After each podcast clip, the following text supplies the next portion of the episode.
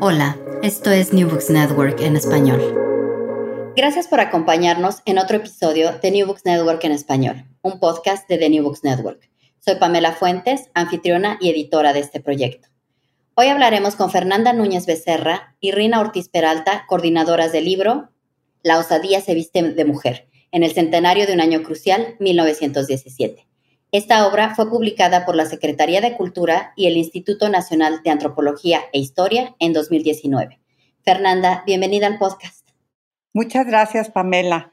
Qué gusto me da estar contigo y estar con mi querida colega Rina Ortiz el día de hoy presentando un libro que nos gustó mucho hacer. Rina, gracias por acompañarnos en este episodio. Muchas gracias a ti, Pamela. Muchas gracias a Fer con quien vamos a compartir este, este micrófono, este proyecto, me parece sensacional. Estoy muy contenta de contar con su presencia. Y bueno, es tradición de este podcast que las invitadas se presenten con la audiencia. Fernanda, ¿nos puedes hablar brevemente de tu formación e intereses académicos? Sí, Pamela. Mira, yo soy investigadora titular del Instituto Nacional de Antropología e Historia aquí en Jalapa, Veracruz. Y estudié antropología social en la Escuela Nacional de Antropología e Historia y después hice la maestría en la misma escuela en etnohistoria. Pero con una beca del gobierno francés me fui a Francia a estudiar a la Sorbona, a París 7 se llamaba entonces, hoy, ahora se llama Denis Diderot. Y ahí, con la grandísima historiadora de las mujeres, Michelle Perrault, pude hacer mi doctorado en historia contemporánea. Y la gran suerte que tuve fue que en ese tiempo que yo estuve ahí haciendo el primer año que antes se llamaba DEA, en ese año pude conocer a, muchas de las autoras de la gran saga que Michelle Perrault coordinó, que se llamó La historia de las mujeres. Entonces, desde entonces, obviamente, me he consagrado al estudiar a las mujeres. Bueno, ya desde mi tesis de licenciatura que le consagré a la Malinche y se llamó La Malinche, de la historia al mito, y ya después seguí siempre por el camino de las mujeres, estudié la prostitución pública en la Ciudad de México, estudié, y luego ya me vine a Jalapa aquí, y aquí ya llevo 30 años, estudiando muchísimos aspectos de la historia de las mujeres, eh, tanto en Veracruz como en México, como este libro de la osadía que, este, que, que, que coordinamos Rina y yo. Entonces mis intereses han sido la historia de las mujeres, la historia de la sexualidad, la historia de la anticoncepción, todo lo que tiene que ver con el cuerpo de las mujeres. Pues qué bueno que vamos a tener la oportunidad de adentrarnos un poquito más a estos intereses y a estas colaboraciones. Y por supuesto, para hablar de colaboraciones, aquí está Rina también. Es tu turno de contarnos sobre tus intereses y formación académica. Adelante. Yo estudié historia en Moscú. En, la, eh, en esa época era la Universidad Patricio Lumumba. Después eh, regresé a México, empecé a trabajar bueno, en diferentes lugares y regresé a Rusia, donde hice mi doctorado en la Academia de Ciencias, en el Instituto de Historia Universal de la Academia de Ciencias de Rusia. Al principio mis intereses estuvieron vinculados a la historia económica de México y en 1993, cuando se abrieron los archivos rusos, por mi conocimiento del ruso, por mis vínculos con Rusia, tuve la oportunidad de eh, trabajar en el archivo de la Internacional Comunista bueno, se llama, la institución se llama Archivo Estatal Ruso de Historia Social y Política. Y dentro de él está el archivo de la Cominter.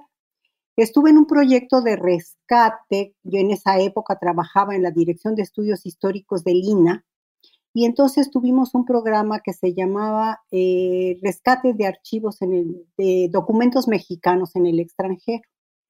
Entonces hice el rescate de todos los documentos sobre la historia de México que existían allí. Todo esto básicamente en los años 20. Pero estando ya allí, eh, bueno, trabajé, hice, de allí salieron varias publicaciones y eh, estando trabajando en el archivo, eh, estaba una mexicanista Vera Kutieshikova, y ella me dijo, Rina, deberías acercarte y ver todos los documentos de Alejandra Kolontai, porque Alejandra Kolontai fue embajadora en México. Entonces me dijo, tradúcelos, mira. Pero bueno, yo me tardé en llegar a Alejandra Kolontai porque primero hice un trabajo muy amplio sobre todos los documentos mexicanos que había allí. Hice una guía que esperamos que pronto se publique porque todos los documentos microfilmados o en fotocopias están en la Biblioteca Orozco Iberra de Lina, en la Dirección de Estudios Históricos. Entonces, bueno, e, es un, trabajo que vale la pena, digo, una colección de documentos que vale la pena conocer y trabajar. Entonces, bueno, ya después de mucho tiempo, tomé un sabático justamente para traducir a Alejandra Colontay, a traducir el diario mexicano de Alejandra Colontay. Y paulatinamente me fui, eh, pues no sé, apasionando con esta figura conocí muchos trabajos, me di cuenta de que buena parte de su legado no se conoce porque simplemente no está traducido. Y, llegado el año 17, pues ya sabes, la convivencia ahí en, el, en, Jalapa, porque yo me vine a vivir a Jalapa hace ya 10 años, poco más, ¿no? 12 años. Eh, platicando con Fernanda sobre nuestras mujeres, porque entonces sí ya estaba yo metida con las mujeres, estábamos en, principios eh, cerca de un año crucial que fue 1917.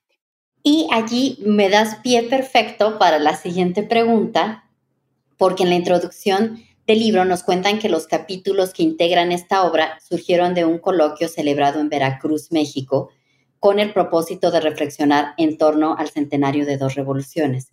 Fernanda, ¿nos puedes contar más de las conversaciones en ese coloquio y cómo decidieron convertirlos en esta obra y por qué analizar 1917? Sí, Pamela, como decía Rina, estábamos en 2017 y pensando, discutiendo ella y yo, pensamos que era muy buena idea invitar a las colegas que tanto ella como yo conocíamos, que trabajaban a mujeres que nos parecían dignas de, ser historiadas justo en este año tan paradigmático como 1917. 1917 se inauguraba, ¿no? Ese albores del siglo XX, eh, ya anunciaba lo que vendría, ¿no? Un poco la Revolución Mexicana por una parte y por la otra la Revolución Bolchevique ambas obviamente enmarcadas en la Primera Guerra Mundial. Entonces nos parecía bien importante decir que en 1917, por ejemplo, se adopta la constitución en México que asentó, bueno, al menos en teoría, los logros de lo que sabemos hoy fue la primera revolución social del siglo XX, la revolución mexicana. Un, esquema legal muy avanzado, al menos en teoría. Y, por el otro, desde el otro lado del mundo, ¿no? La revolución bolchevique prometía un futuro radiante, una sociedad justa, igualitaria. Y entonces nosotras decíamos, Rini yo, sí, imagínate qué interesante encontrar a otras mujeres y comparar la forma en que ellas, cada una, actuó dentro de ese marco referencial, alrededor de 1917. Claro que no nos íbamos a quedar en el año 1917, pero sí pensábamos agarrar eh, albores del siglo XX, desde el principio del siglo XX hasta más o menos los 30, ¿no? Que fueron 30 años muy importantes en México y en donde, como, como lo esperemos que lean el libro y esperemos que lo vean, tantas mujeres súper osadas este, fueron dignas de ser historiadas. Rina y yo agradecemos muchísimo a nuestras colegas que, respondieron afirmativamente y que nos mandaron artículos que a nosotros nos encantaron, ¿no? nos encantó leerlos. Y ese coloquio justamente pues, vinieron, vinieron más de las que al, final estuvieron en el libro, pero ahí empezamos a discutir para llevar un hilo común entre todas. Y yo creo que fue muy rico, nos juntamos dos veces, ¿verdad, Rina? y pensábamos que rápido nos iban a publicar. Claro que los tiempos institucionales no son los tiempos de las investigaciones y entonces el libro salió en 2019, pero luego, luego vino la pandemia y entonces ha estado un poco guardado. Gracias, Pamela, por, por permitirnos desempolvarlo y hablar de algo que nos, que nos gustó y nos gustó mucho. Solamente agregar que estas dos revoluciones, así como la Primera Guerra Mundial, trastocaron y transformaron la vida de hombres y mujeres, pero sobre todo la relación entre los géneros. Entonces, era eso lo que Rina y yo, pues nos parecía muy importante rescatar, ¿no? Porque sí se le dio una radical embestida a las jerarquías sociales y sobre todo a la moral victoriana, a los valores tradicionales. Entonces, desde ahí partimos. Muy bien, y bueno, estructuraron esta obra en tres secciones y siempre cuando son obras colectivas me gusta dar el crédito, por lo menos los nombres de quienes participaron para que así la audiencia tenga una idea del índice y de quienes son parte de este libro. La obra tiene tres secciones, las pioneras, que reúne las colaboraciones de Fernanda, que aquí nos acompaña, Rosa María Espinoso Arcocha y Elisa Rashkin. Las transformaciones, con artículos de Ana María García, Esther Hernández Palacios y de Elisa Salazar Anaya, y el ideal, que presenta la investigación de Rina, la de Verónica Uquión y la de Rosa Casanova. Rina, ¿nos puedes comentar cómo organizaron la obra y todos estos temas? Claro que sí. Pues mira, justamente las reuniones nos sirvieron para eh, conocer los trabajos de nuestras colegas y entonces ver que se articulaban de una manera bastante armoniosa, porque teníamos una primera parte que correspondía a las, pioneras en México, no solamente en México, sino eh, las que tenían relación también con, México, ¿no? Como es el caso del trabajo de Elisa Rashkin, que trata sobre la actividad de Juliette Barrett Rubli, que viene a trabajar a, México, pero justo en el periodo posterior a la revolución.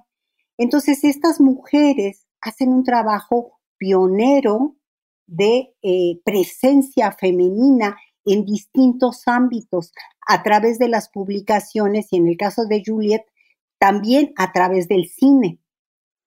Entonces, eh, son mujeres de distinta condición económica, de distintos intereses sociales, pero todas ellas buscando encontrar un nuevo lugar para la mujer.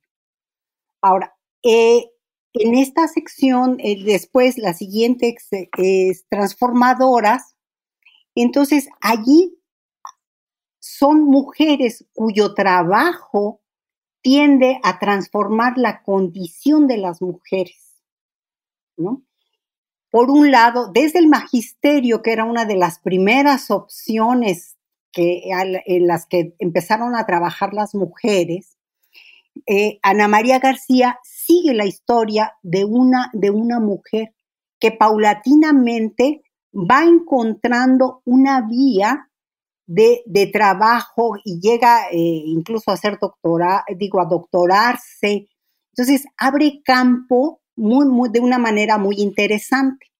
Por otra parte, el trabajo de Esther Hernández Palacios es un trabajo muy bonito. Ella compara el trabajo de tres mujeres en el ámbito del arte. Una es Concha Michel, que a la que conocemos más como cantante, pero que fue durante mucho tiempo también editora del Machete, que era el principal órgano del Partido Comunista mexicano.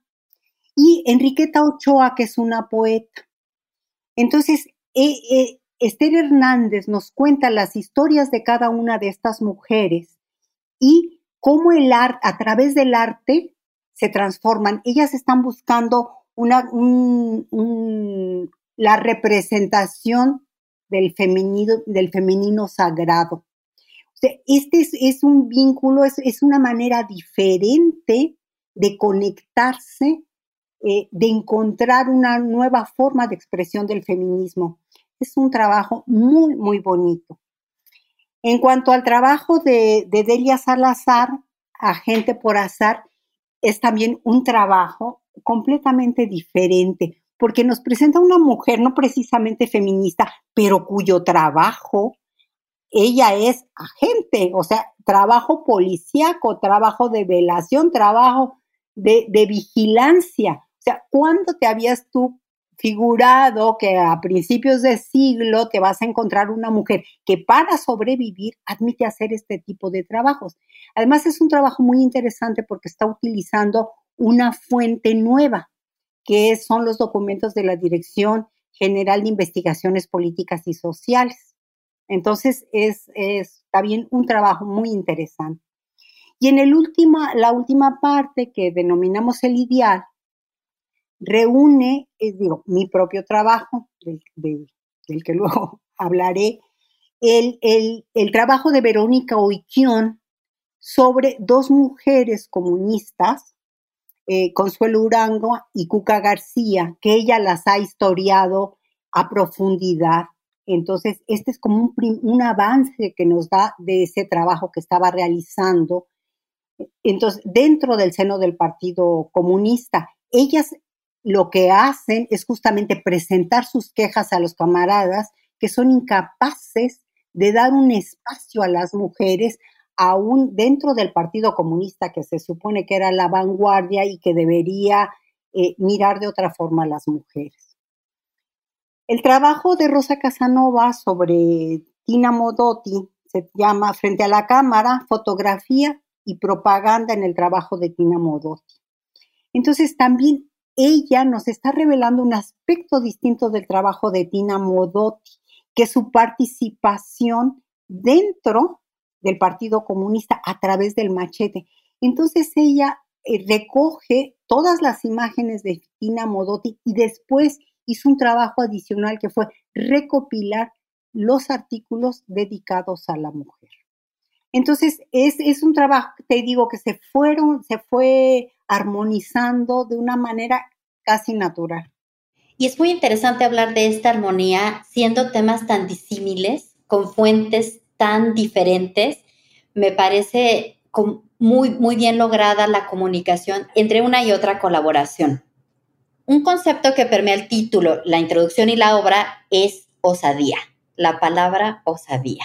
Me gustaría escuchar una reflexión de cada una de ustedes sobre el uso de esta palabra, por qué decidieron utilizarla y cuál es la conexión con la obra y con todas estas historias que nos cuentan las colaboradoras, incluidas ustedes, por supuesto.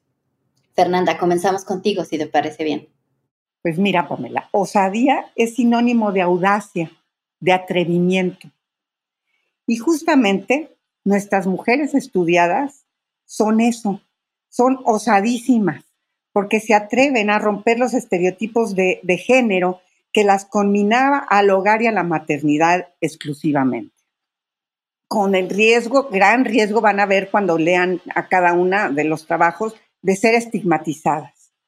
Verán, verán en el libro las trayectorias completamente audaces de muchas que rompen incluso con sus familias o con sus padres para tratar de ahora sí que realizar los sueños, como dicen hoy los jóvenes, ¿no? Sus propios sueños, ¿no? Fuera de los estándares típicos. Ninguna, por ejemplo, de las estudiadas tiene muchos hijos. Algunas deciden no tenerlos, como las maestras, justamente lo que decía Rina, ¿no? Porque ser maestra implicaba una misión, la misión de educar, y esa no era compatible porque el marido no te iba a dejar trabajar.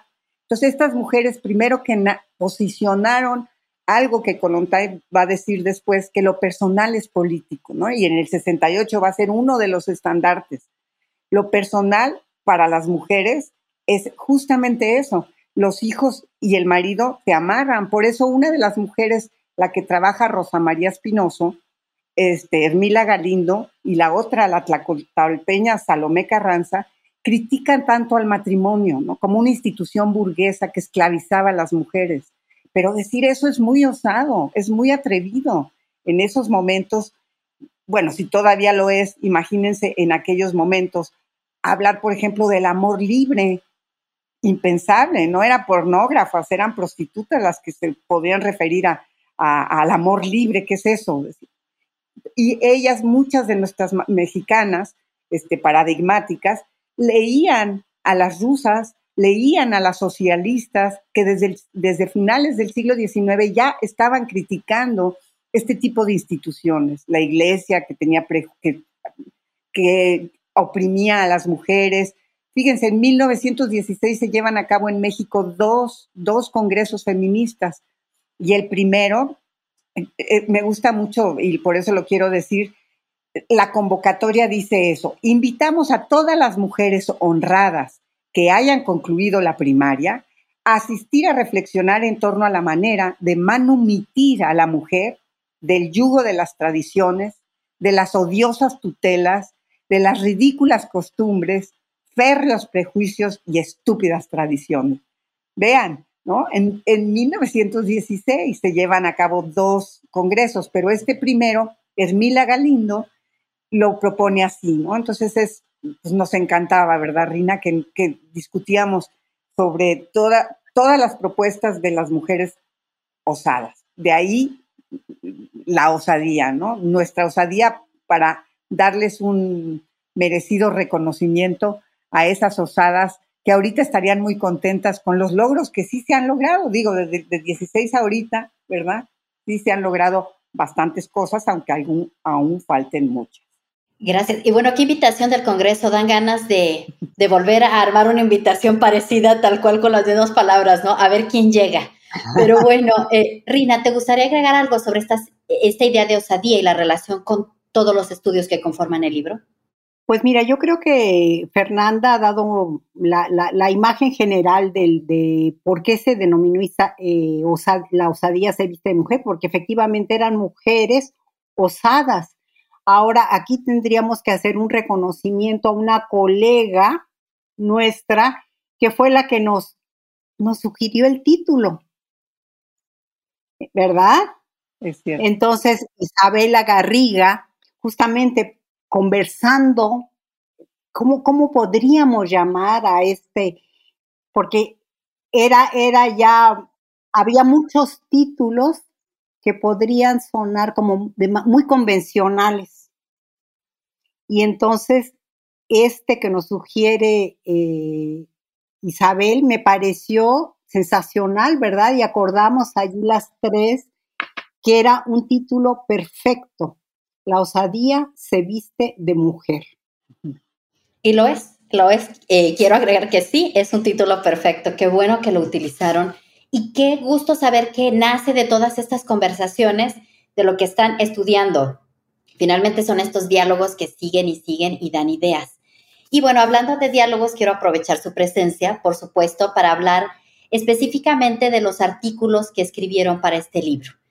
Me gustaría hablar con Fernanda de la colaboración titulada Los márgenes del pudor, moral sexual en los tiempos de la mujer moderna. Allí Fernanda reflexiona sobre las conexiones históricas entre una sexualidad libre, que ya nos traías el término a colación, y la liberación de las mujeres. Analizaste el matrimonio, la anticoncepción y las ideas sobre la prostitución para, digamos, entrar al análisis que hiciste, ¿nos puedes decir quién era la mujer moderna y cómo sus ideas sobre la sexualidad rompían o quizá perpetuaban esquemas anteriores? Sí, eh, en mi capítulo como que lo quise un poco más teórico, por eso con él empezamos. Y, y ahí esbozo las ideas que en general eh, estas osadas antepasadas, desde comienzos del 20, pero más bien desde finales del 19, ya debaten y ya se posicionan frente a lo que entonces se llamó la cuestión femenina. Y como yo quise mostrarlo, la cuestión femenina es indisoluble de la cuestión sexual. Y entonces ellas se van a enfrentar a las tendencias tradicionalistas y misóginas que siempre trataron de oponerse a estas avanzadas propuestas de liberación o de autonomía femenina, ¿no? Ya están las mujeres afuera, ya están exigiendo, ya están en el trabajo organizándose, ya están escribiendo, ya son maestras. Entonces yo intento tejer los lazos que unen las ideas de nuestras mujeres modernas con las de las grandes precursoras socialistas en quienes se inspiraron para lograr lo que ellas decían, como les decía hace ratito, nuestra manumisión, o sea, nuestra liberación. Hermina, eh, eh, como decía Hermila Galindo, ¿no? En el primer Congreso Feminista. Y es que el feminismo, como el socialismo, nacieron y se desarrollaron en la misma época en Europa y compartían la misma fe en que para lograr la plena emancipación de la sociedad, pues era fundamental que ambos sexos disfrutaran de la igualdad social y política. Por eso esos dos movimientos estuvieron condenados siempre a luchar juntos. Así que cuando en el campo de lo político aparece el término feminista para caracterizar a muchísimos movimientos, porque no podemos hablar del feminismo como una causa, siempre hubo muchas y como Rina va a mostrar, muchas mujeres que estaban por la emancipación no se decían feministas, este, pero todos estos que luchan por la igualdad en los ámbitos de lo social, la mayoría de sus teóricas fueron socialistas. Y en México ya Hermila Galindo sí eh, usa ambos conceptos como feminismo y socialismo. Y, hacen mucha referencia a Clara Zetkin, a Rosa Luxemburgo, a Alejandra Kolontai, de quien Rina les va a hablar más cuando le toque. Pero ya era un escándalo tremendo, les digo, cuando en los congresos esos de Yucatán se argumentaba el derecho de las mujeres, por ejemplo, a ejercer su propia sexualidad y a gozarla, se paraban, abucheaban, algunos se salieron, o sea, denunciaban todas, e, bueno, no todas, muchas de ellas, que en la práctica, debido a esas obsoletas leyes y a los prejuicios, el matrimonio tenía consecuencias muy diferentes para los hombres que para las mujeres. Las mujeres, acuérdense, no podían trabajar, no había el divorcio, el divorcio que rompía el vínculo, hasta, hasta justamente hasta 1917 que cambia el Código Civil y se permite el, y, se permite el divorcio. Pero entonces tres preocupaciones yo creo que atravesaron el pensamiento de estas mujeres y los debates en esas tres primeras décadas del siglo XX. El matrimonio, la anticoncepción y la prostitución, como dice Spam. Y ellas se, posicionaron frente a estas cuestiones y se preguntaron todas cómo amar, cómo amar incluso apasionadamente sin cargarse de hijos. Muchas luchadoras sociales como Emma Goldman o como Margaret Sanger en Estados Unidos hicieron de todo arriesgando la cárcel, incluso fueron a la cárcel, para difundir métodos anticonceptivos conocidos en su momento entre la clase obrera, porque siempre están denunciando todas las mujeres, dicen es que son las pobres, las mujeres pobres, las que más tienen hijos, las que más sufren, las que, a las que tenemos que ayudar. Entonces, nuestras feministas o nuestras mujeres preocupadas por sus congéneres quisieron llevar métodos anticonceptivos a las clases trabajadoras, a las mujeres, para consternación, ¿verdad? Obviamente de la Iglesia Católica que siempre vio muy mal todo lo que tuviera que ver con la contracepción. Una nota aclaratoria que creo que pudiera ser útil a la audiencia. Fernanda, ¿nos puedes decir quién era Hermila Galindo brevemente para aquellos o aquellas que no puedan estar familiarizados con su presencia en, la historia de estos coloquios? Un perfil breve que nos puedas dar nada más para tener el contexto completo. Ella fue una mujer muy, muy interesante y muy feminista. Eh, escribe un, una, revista que se llama Mujer Moderna y la funda en 1916 y dice que es la primera y la única revista feminista en la República. Y, se, y, ahí se mete la otra mujer muy importante para nosotros en Veracruz, que es Salomé Carranza, que se vuelve una corresponsal de la revista de Hermila Galindo. Y Hermila Galindo estuvo en estos dos primeros congresos eh, que se hicieron feministas en, en Mérida, Yucatán, y ella este, fue revolucionaria y, y una mujer muy, muy de avanzada. Muchas gracias. Y nada más un poco para tener la idea de quién es. Y bueno, ya nos estás explicando cuál es la cuestión de la mujer y la cuestión sexual y estos conceptos ocupan un lugar central en tu artículo, pero ¿nos puedes explicar cómo se entendieron estos conceptos en un México con una política abiertamente poblacionista y estas ideas que nos platicas ya de la anticoncepción, ¿cuál es el choque de estos dos mundos? Pues un choque tremendo. Desde, desde finales del siglo XIX hay un gran movimiento, otra vez desde la izquierda, desde la izquierda política, para, para, para para tratar de frenar la población. Ya de por sí la población había bajado un poco las tasas de natalidad a finales del siglo XIX, pero, pero los, las feministas veían con, consternación que eran, las ricas eran las que tenían menos hijos y las pobres tenían muchísimo. Entonces, eh, hay todo un movimiento muy gran, fuerte, aunque clandestino, bastante clandestino, pero fuerte, entre, la izquierda, entre las izquierdas, que se va a llamar el neomaltusianismo y que a diferencia de lo que pregonaba Malthus a finales del siglo XVIII, que decía que para no tener hijos había que abstenerse de toda relación sexual, los neomaltusianos eran mucho más realistas y decían eso es imposible. Además, ni queremos eso, porque las mujeres, por otra parte, ya estaban peleando, como decía, mira, por la un poco por el derecho al placer, digámoslo así. No lo decían tan así, porque siempre ese movimiento nace justamente cuando los países están colonizando otros países en tiempos del imperialismo. Y entonces se necesitan más soldados para la guerra y se necesitan más brazos para las fábricas de la revolución industrial. Entonces, los países se posicionan anti, anti control natal y por tener todos los hijos que sean. Y entonces por eso el socialismo decía, claro, eh, y, van a ser las pobres las que van a traer más obreros al mundo. Entonces organizan realmente estas ligas neomaltusianas y, mm, por ejemplo, Emma Goldman se va a estudiar eh, partería a Viena y ahí aprende muchísimas cosas y regresa para pasar todo su conocimiento a la clase obrera eh, que ella atiende, ¿no? A las mujeres irlandesas que tenían muchísimos hijos. Fíjense, la mamá de Margaret Sanger, que va a ser alumna de Emma Goldman y la que va a inventar el término birth control, control de la natalidad, y que aquí en México va a ser muy importante, ahorita hablamos. Ellas veían, la, mamá de, Sanger, por ejemplo, tuvo 18 hijos. Se murió después del parto de su hijo 18 agotada, tísica, este, y entonces ahí así creció Margaret Sanger pensando en que que las pobres eran las que más sufrían. Emma, Emma Goldman lo veía en las casas de las obreras cuando ella iba a recibir a los bebés, ¿no? Como maldecían, ya no querían tener más hijos porque tenían muchísimo.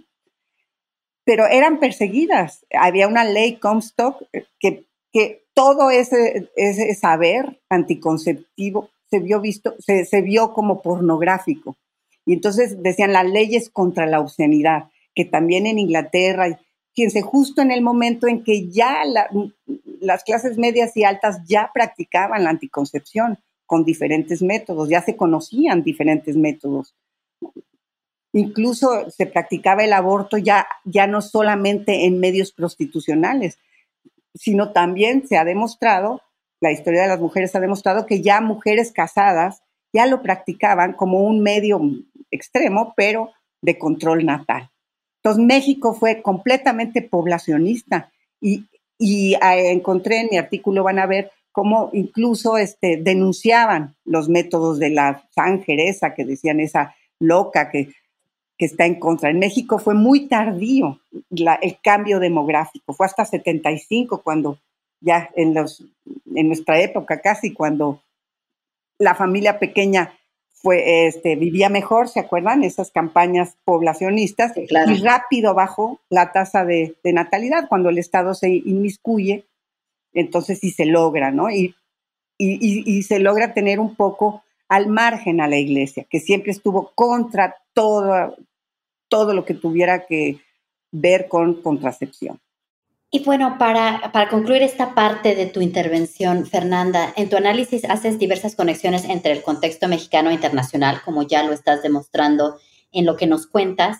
Y sé que son muchas ideas las que analizaste, pero ¿qué idea o personaje te resultó más importante para la reflexión que escribiste?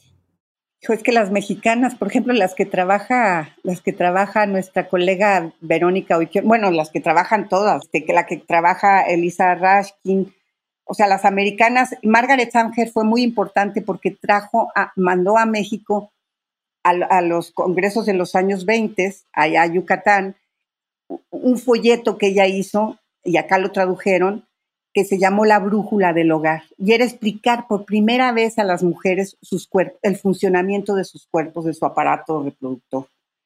Imagínense, hablar de educación sexual era también algo como inconcebible. Y entonces atreverse a hablar, este, pues las, las yucatecas fueron las primeras, nuestras osadas también, nuestras osadas mujeres en, otros lugares, en Veracruz llegó aquí también el folleto. Marta Lamas dice que en Ciudad de México, en la época de calle, se, imprimieron 200 mil ejemplares de dicho folleto. O sea, las, las ideas anticonceptivas ya están entrando y penetrando ahí donde el terreno social es favorable, obviamente, ahí donde la iglesia puede quedarse un poco al lado, eh, ¿sí? Y no influir tanto en la mente de las mujeres porque era un pecado mortal. Entonces, este, fue en Yucatán, fue en Veracruz, en los gobiernos más revolucionarios, en las luchas eh, anticlericales, y justamente ahí se metía el folleto y se difundía entre las mujeres sobre todo las mujeres pobres. Entonces, ¿qué mujeres me parecen paradigmáticas? Yo siento que las que de las que hablamos, ¿no? Desde la Hermila y nuestra Salomé hasta la Cuca García, realmente creo que fueron mujeres muy aventadas por porque de veras que sí arriesgaban mucho, pues les digo, a ser, tachadas de pornógrafas, eh, sacadas de los lugares, abucheadas, Aquí no las metieron a la cárcel como en Estados Unidos, pero Margaret Sanger estuvo en la cárcel, se tuvo, luego que salir e irse a vivir a Inglaterra y, y allá es otra historia, pero la sexualidad estaba prohibida, no había que hablar de esa palabra maldita, ¿no? Y estas mujeres osan hacerlo. Y bueno, continuando con estas mujeres paradigmáticas, por supuesto, Alejandra Kolontai y el trabajo que de ella hiciste, Rina. Tú también escribiste sobre la cuestión femenina y para ello te enfocaste en los escritos que ya nos dabas algunas pistas al principio de esta conversación. Pero nos puedes dar un perfil breve. ¿Quién era Alejandra Kolontai y cómo se definía la cuestión femenina en la Rusia que le tocó vivir? Claro que sí. Mira, Alejandra Kolontai pues es una figura muy importante en la, en la historia del movimiento de la emancipación femenina en Rusia. Pero curiosamente, durante muchos años, en Rusia más bien fue conocida por su, por su trabajo diplomático. Todo el trabajo que ella hizo por la liberación femenina pasó, digamos, a un segundo plano. Es hasta después de su muerte cuando se publican sus memorias, una parte de sus memorias. Entonces, en estas memorias, ella destaca cuáles fueron sus aportes al trabajo. Y entonces dice que en primer término, ella considera que su trabajo por la emancipación femenina fue el centro de su vida. Y después su trabajo, bueno, no, dice que primero, el primer trabajo que hizo fue la lucha por el socialismo por la transformación de la sociedad. En segundo término, el trabajo por las mujeres y después el trabajo que realizó en favor de su país a través de su gestión diplomática. Entonces, efectivamente, lo que yo hago, ella, debo decir que es la única mujer en el primer gobierno de Lenin. Se le da en el primer gobierno soviético, ella es la única mujer. Ella asume en esa época lo que sería el Ministerio del, Bienestar Social. O sea, ocupa un lugar desde el cual ella en principio podía haber desarrollado eh, realmente poner en práctica una serie de ideas que ella consideraba esenciales para la liberación femenina. Entonces, sí, en el caso de, las, eh, de la sexualidad en primer plano que examina Fernanda, ella considera como su, primer, su primera idea es transformar la sociedad. Ella considera que para que realmente la mujer pueda ser libre, necesitaría que el Estado la libere de su carga principal, que es la familia. Entonces, ¿a través de qué? A través de la creación de guarderías, de escuelas que sean de, que tengan dos turnos, de que se pongan, que se, existan lavanderías, comedores públicos, en fin, ella lleva la situación, la plantear la situación de las mujeres como una necesidad de que se resuelva de manera general, no nada más, eh, no es nada más un trabajo de las mujeres. Yo creo que una de las, las cosas más importantes del pensamiento de, de Colontay es que ella busca una liberación, la liberación femenina no se da sin la liberación masculina también. Es realmente, tendría que haber una transformación en la actitud de hombres y de mujeres, porque el patriarcado se establece eh, con la confluencia, el patriarcado es el resultado de un determinado desarrollo social. Entonces, por más que hagan las mujeres ellas solas, si no se transforma también en su conjunto la sociedad, es imposible que se llegue a, realmente a una emancipación femenina. Entonces, yo busco en el trabajo seguir el desarrollo de su pensamiento sobre lo que se denomina la cuestión femenina. Entonces, ella empieza a trabajar primero con las mujeres en Rusia. Alejandra Kolontai es una aristócrata, ella viene de muy buena, de muy buena familia, pero siempre tuvo una inquietud por eh, la cuestión social. Entonces ella se casa muy joven, pero muy pronto se da cuenta que el matrimonio no la satisface, ¿no? Y ella, con el apoyo, ella también venía de una familia poco convencional. Su madre, ella es hija de un segundo matrimonio, su madre logra divorciarse y eh, se enamora del que era el padre de Kolontay, de apellido Don Montovich. Eh, ella logra separarse de, digo, ella se, se, relaciona con él y se embaraza de Alejandra incluso antes de haber logrado su divorcio. Entonces, esto para la Rusia del siglo XIX, pues era extraordinario, entonces ya su pertenencia a una familia diferente, yo creo que la influye. De manera que al poco tiempo, cuando ella se da, tiene su primer hijo y muy pronto a los cuatro años decide separarse de su marido, su padre la apoya para que vaya a ella a estudiar al extranjero. Entonces, eso también es algo digamos que no es muy tradicional.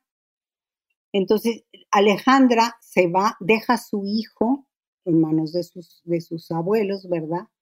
Y eh, se va a estudiar.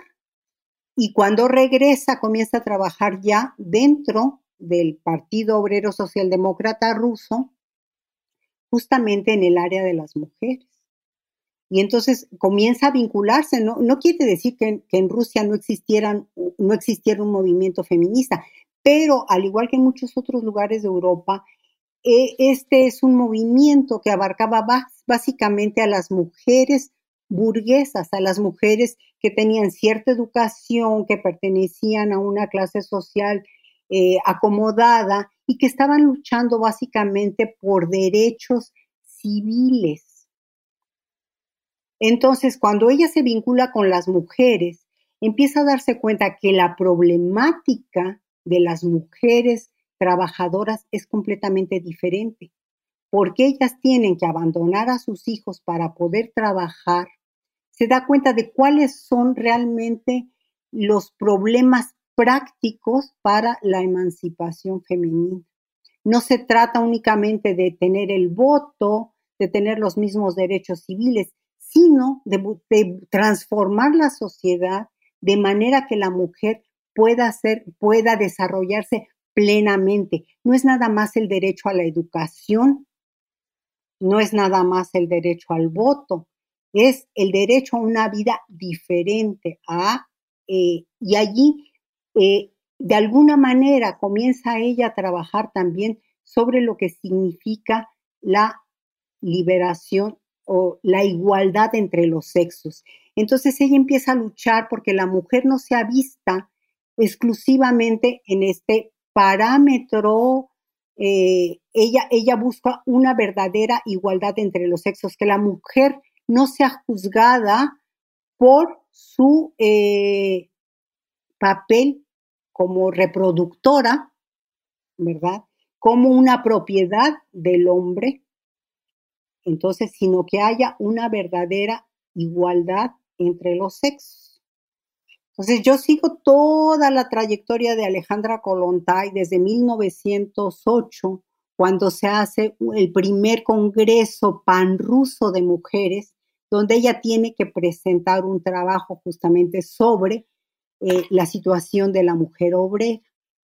Y es un trabajo que ella no logra presentar porque está eh, vigilada por la policía, tiene que huir y entonces lo presenta en su lugar otra, otra, otra persona.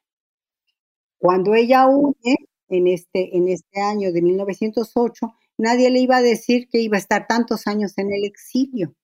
Y es justamente en, este, en este exilio que va de 1908 a 1917 cuando ella estudia, estudia, estudia, estudia todo el tiempo y se vincula con las mujeres de la socialdemocracia alemana.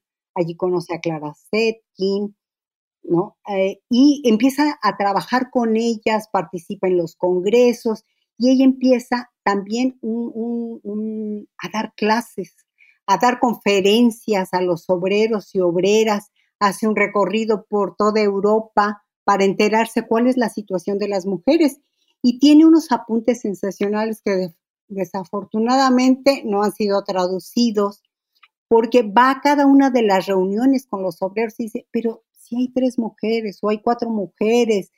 entonces se da cuenta de que por mucho que digan los socialistas, realmente se está haciendo muy poco en favor de las mujeres. Y justamente hay una constante en tu artículo y son las críticas a las que Kolontai se enfrenta, particularmente las de sus compañeros de partido. ¿Nos puedes hablar un poco más de las diferencias entre ellos? Sí, mira, en principio pensaban que, o sea, una vez que, que se hace la revolución, que la revolución en automático iba a darle igualdad, lo cual es absolutamente falso, porque entonces todo, las mujeres siguen con la misma, bueno, lo que posteriormente se llama la doble carga, ¿no? Entonces ella todo el tiempo está luchando porque exista una verdadera igualdad, que se estén, que se porque bueno, cuando ella eh, está a cargo, se establece si el matrimonio civil, se establece la posibilidad del divorcio, se establece el derecho al aborto, una serie de logros muy importantes, pero de cualquier manera la mujer sigue atada a su casa. Entonces, eh, los, los, sus compañeros dicen que, bueno, pues que en este momento no se puede hacer más, que, le den tiempo a la revolución, a que avance, a que haya posibilidades reales de establecer todas las instituciones que ella quiere y piensan que ella es una, pues, una mujer casquivana, ¿no?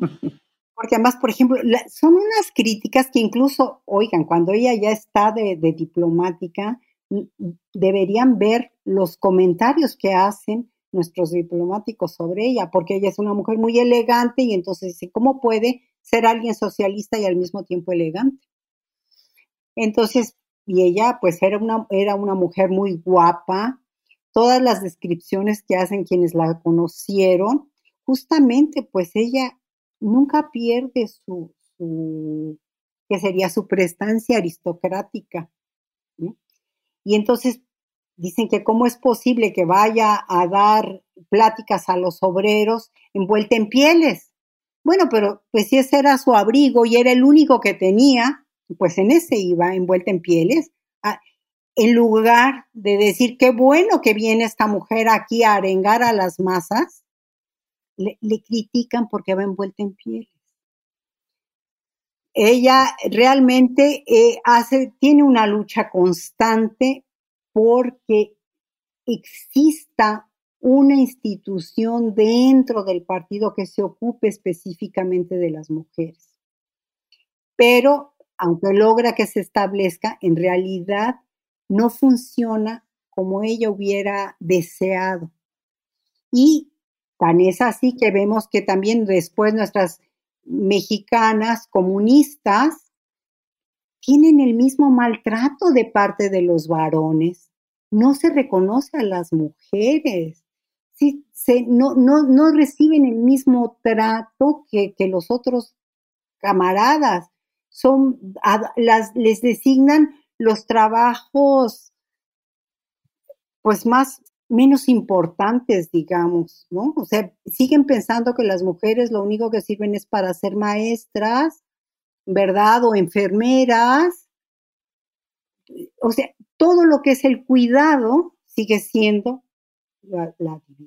Y Colontay pues se, se enfrenta a todo esto y ella es muy radical. Entonces, paulatinamente va dejando sus cargos porque pues la van, la van empujando a ello.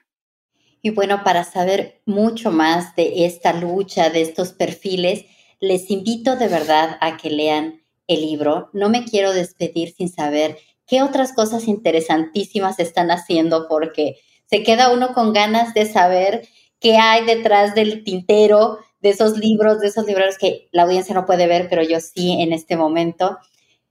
Fernanda, ¿en qué estás trabajando?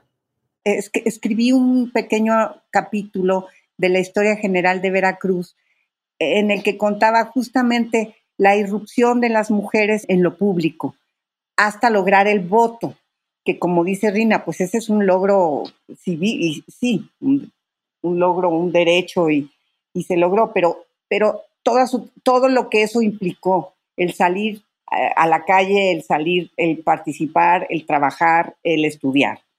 Y ahora me están pidiendo, esto lo terminé hace 10 años, y ahora nos están pidiendo que alarguemos eh, nuestros trabajos hasta el día de hoy. Entonces, estoy muy interesada y muy contenta viendo la diferencia entre cuando uno, yo que llegué a Jalapa hace 30 años y daba clases y que las muchachas te decían, no, yo no soy feminista, maestra, no, yo no soy feminista, es que las feministas son feas, porque sí es cierto que ha pasado esto que dice Rina, cómo atacan a las mujeres que toman el micrófono y que se atreven a decir lo que piensan y que, ¿no? Sin hablar de las feministas, que les decían que el, cerebro se les iba a convertir de varón, que se iban a volver hombres, que la cabeza no les daba. O sea, todo lo, hay muchos trabajos que hablan de lo mal que hablan de las feministas.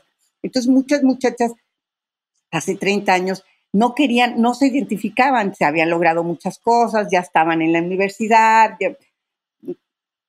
pero Fíjense cómo a partir del Me Too, a partir de estos últimos movimientos, ahora no hay una muchacha que no se diga feminista, que no esté luchando a partir de la violencia, el feminicidio.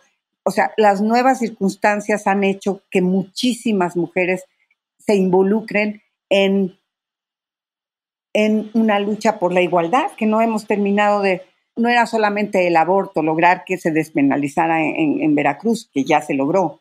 Entonces voy a contar esa historia esa historia que decía Monsiváis que en 68 las mujeres estaban en el mimeógrafo, ¿no? Y que años después 30, estaban ya en el micrófono. Como, y me gustó mucho eso, porque decía Rina, sí, cierto, a las mujeres les dejaban, tú tienes bonita letra, me decían en la ENA, tú escribe los carteles. Y los que hablaban eran ella. Aparte, uno ni se atrevía a hablar, pero de todas formas, hablaban muy pocas mujeres, o si no es que ninguna, pero hacíamos los carteles porque teníamos bonita letra. Entonces, un poco contar esa historia, pero aquí, en, Veracruz. Entonces, estoy entrevistando a las protagonistas.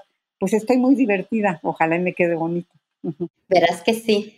Rina, ¿tú qué historias tienes preparadas para contarnos? ¿Qué, estás horneando para nosotros? Estoy horneando. Mira, está en proceso la reedición de mi traducción sobre el diario diplomático de Alejandra Colontay en México es una segunda edición corregida y aumentada. Incluí un trabajo eh, inédito de Colontay que es sobre la poesía de Ana Akhmatova, que se llama eh, Sobre el dragón y el pájaro blanco. Entonces es un, es un trabajo muy interesante. Alejandra Colontay comienza con la literatura y cierra con la literatura su ciclo de mujeres. Entonces yo tengo eh, en mente, bueno, esta es una parte. La segunda parte, yo tengo en mente finalmente hacer la biografía de Alejandra Colontay, justamente comenzando con la literatura y terminando con la literatura. Después he estado participando ya desde hace, yo creo que ya tres años, cuatro años, con Dora García, una artista española que el año pasado fue Premio Nacional de Artes en España. Entonces ella tiene un proyecto ya de muy largo plazo eh, sobre Alejandra Colontay. La figura central de todo su trabajo es Alejandra Colontay y su trabajo feminista. Entonces ella, eh, Alejandra, como una fuente en la que han abrevado todas las feministas. Entonces yo me he, gracias a ella, he podido conocer un poco el trabajo que están realizando las feministas. Eh, he tratado de entender estas nuevas expresiones y me parece muy interesante el ver cómo se refleja el pensamiento de Alejandra Colontay en el trabajo de estas mujeres. Entonces, eh, a través de ella, a través del, arte, he tenido exposiciones, eh, películas y ahora este noviembre nos viene a presentar un, trabajo que ha realizado en México sobre Alejandra Colonta y su influencia en el movimiento feminista.